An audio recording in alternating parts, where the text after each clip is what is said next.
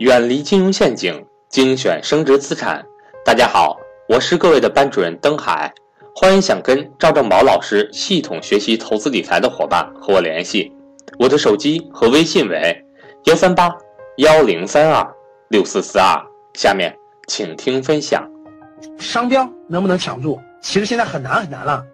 商标很难很难了，因为现在商标都有保护法，就是你注册一个商标，它需要审核一年的时间，它需要审核很长的时间的。各位，它在审核过程中，如果你任何时候比别人晚，人家都可以提起诉讼的，都可以提起这个重申申购，所以说你很难抢注的，现在几乎没机会了。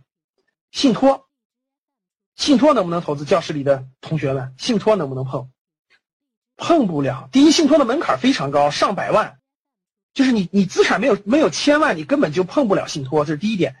第二点，信托属于是高风险高收益的啊，比如说房地产信托基金，比如说这种相关的信托。信托主要投的是一些大资产的东西，比如说房地产的标的，比如说那种嗯大的一些资金的那种标的，或者是一些财富管理的，这个比门槛非常高啊，基本上在一百万以上，一百万以上，并且门这个风险也非常高。所以一般来说，信托都是上千万的人，你才能拿出十分之一的资产去做信托，啊，一般人是做不了这个的，啊，做不了这个的。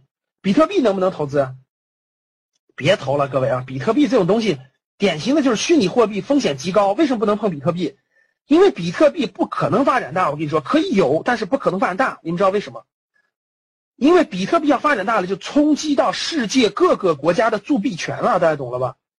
跟所有国家都会冲突的，所以这个东西不可能让它做大，任何国家都不可能，只能让它做一个小小的、小小的补充，啊，做一个丰富这个小小小小的产品，因为任何国家都不可能让它做大，你放心吧，因为它就会剥夺政府的铸币权，这个权要一旦我跟你说，那就那就那就不是那就不是小事了，所以说不可能的，你们就不能碰比特币这种东西啊，这绝对是空炒作。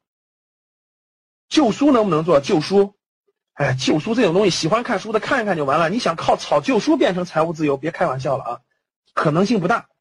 因为这种东西要经营，就旧书这种东西，它要经营，你要经营，你每天要买了，你还要收藏，等等等等等，还得懂啊。这个东西要经营，它不算投资啊。邮票的机会，大部分机会错过了。教室里有懂邮票的吗？并且还集邮的吗？我觉得邮票的机会大部分过去了啊。大部分过去了，不是大众。你今天，你今天有人集，作为一个兴趣爱好，作为你的兴趣爱好可以培养着。但是你想靠它去这个走上财富自由之路，我觉得可能性太小太小太小太小太小了啊！所以就别考虑了，至少社会大众别考虑了。可以作为兴趣爱好，就是邮票和旧书可以作为兴趣爱好，各位可以作为兴趣爱好，但是它不可能成为你投资的主要标的。这个大家认同不认同？我相信这个大家是明白的，对不对？储蓄算不算投资？亲爱的各位，储蓄算不算投资？各位同学，储蓄算不算投资？有人说算，有人说不算是吧？好，所有认为算的，你们随便上网去查一查啊。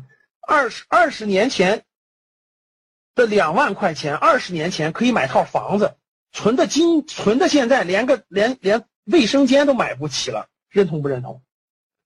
你随便上网查查就知道了，储蓄是低于通货膨胀的，绝对是贬值的，贬值的非常厉害。储蓄绝对不算投资，储蓄只能算作一个现一个这种就是手边要用现金的一个保障啊，是个保障啊。储蓄也不是投资的基础，储蓄它的本质主要是保障你的现金流，你的生活和生活和基本支出的现金流。这绝对不是投资啊！储蓄是贬值的。你说老师，我打算靠储蓄，每个月发的钱都存成定期，然后未来存个存个富翁，我晕了。那你可真是不知道这个最基本的东西——通货膨胀了哈。第二个，理财行不行？银行的理财，咱们以银行普通的理财，理财算不算投资？各位，理财算不算？你们不是看到大爷大妈们天天买理财吗？有人说算，有人说不算哈。理财这个东西啊，是教室里的咱们教室里的大部分人都是二三十岁，对不对？理财这东西是大爷大妈买的啊，就大爷大妈求安稳，啊，每年能够跟通货膨胀打平或者能战胜通货膨胀就 OK 了。理财的收益你们自己看一看去，大概也就是百分之四到百分之五，对不对？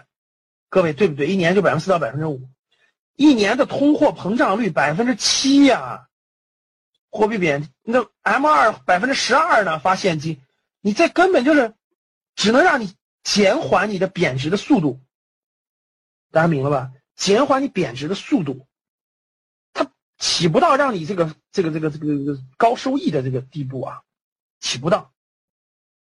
所以理财是大妈级的，就是已经不能承担风险了。大家听好了，就是我们已经退休了，手里有些钱，放成储蓄呢贬值，然后暂时也不买房子，不买其他东西，怎么办呢？又买点理财产品，甭管是这种保，一般是保本的，不保本的等等的，觉得呢比银行储蓄率高，也就这样了啊。这在座的各位，你不能做这个，做这个那，那就不叫投资啊，那就不叫投资，那就叫点保值吧，啊，那叫点保值了啊。